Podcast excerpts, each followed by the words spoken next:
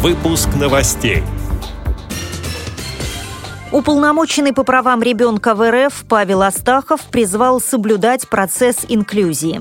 Новороссийские пляжи проверили на доступность для инвалидов. Средства на издание тактильных книг для слабовидящих детей из Уфимского детского дома собраны на бумстартере за 12 часов. В Ярославле впервые прошли соревнования для инвалидов по зрению и их собак-поводырей. Далее об этом подробнее в студии Наталья Гамаюнова. Здравствуйте. Здравствуйте.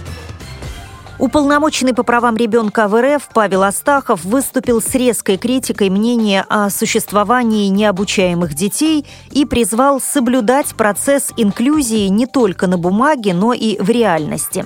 Детский омбудсмен напомнил, что Россия ратифицировала Конвенцию о правах инвалидов, то есть у инвалидов в нашей стране есть право на инклюзивное образование на всех уровнях и обучение в течение всей жизни – Астахов пишет в своем блоге на портале радиостанции «Эхо Москвы». «Инклюзия для меня – это когда нет необучаемых детей.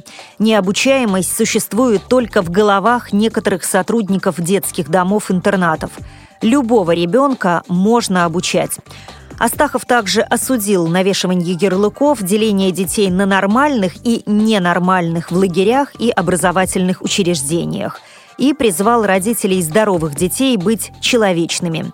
Отдельно омбудсмен отметил неприемлемость ликвидации коррекционных образовательных учреждений под видом совместного обучения, которое, по его данным, происходит повсеместно. Сайт «Народные новости» приводит слова Астахова – за последние пять лет количество коррекционных учреждений в России сократилось на 8,6%, а число детей-инвалидов только за 2014 год выросло на 3,7%.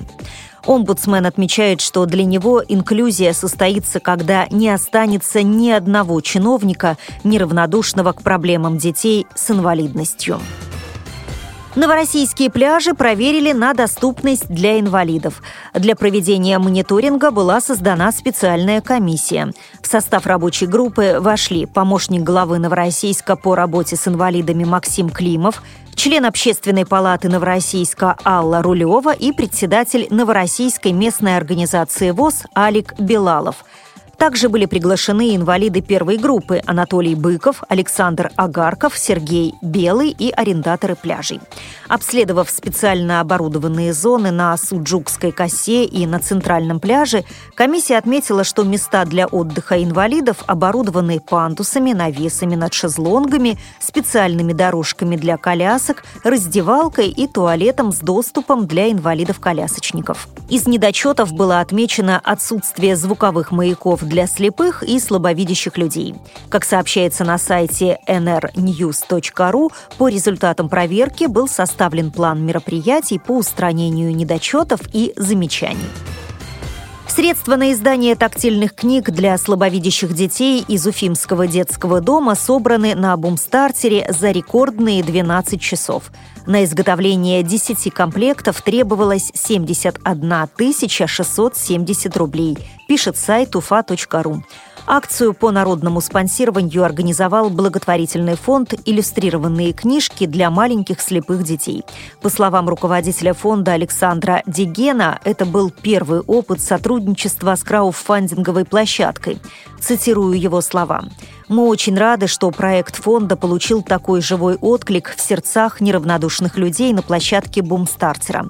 Конечно, теперь фонд будет больше времени уделять этому направлению работы, ведь в тактильных книжках нуждаются более 35 тысяч детей по стране.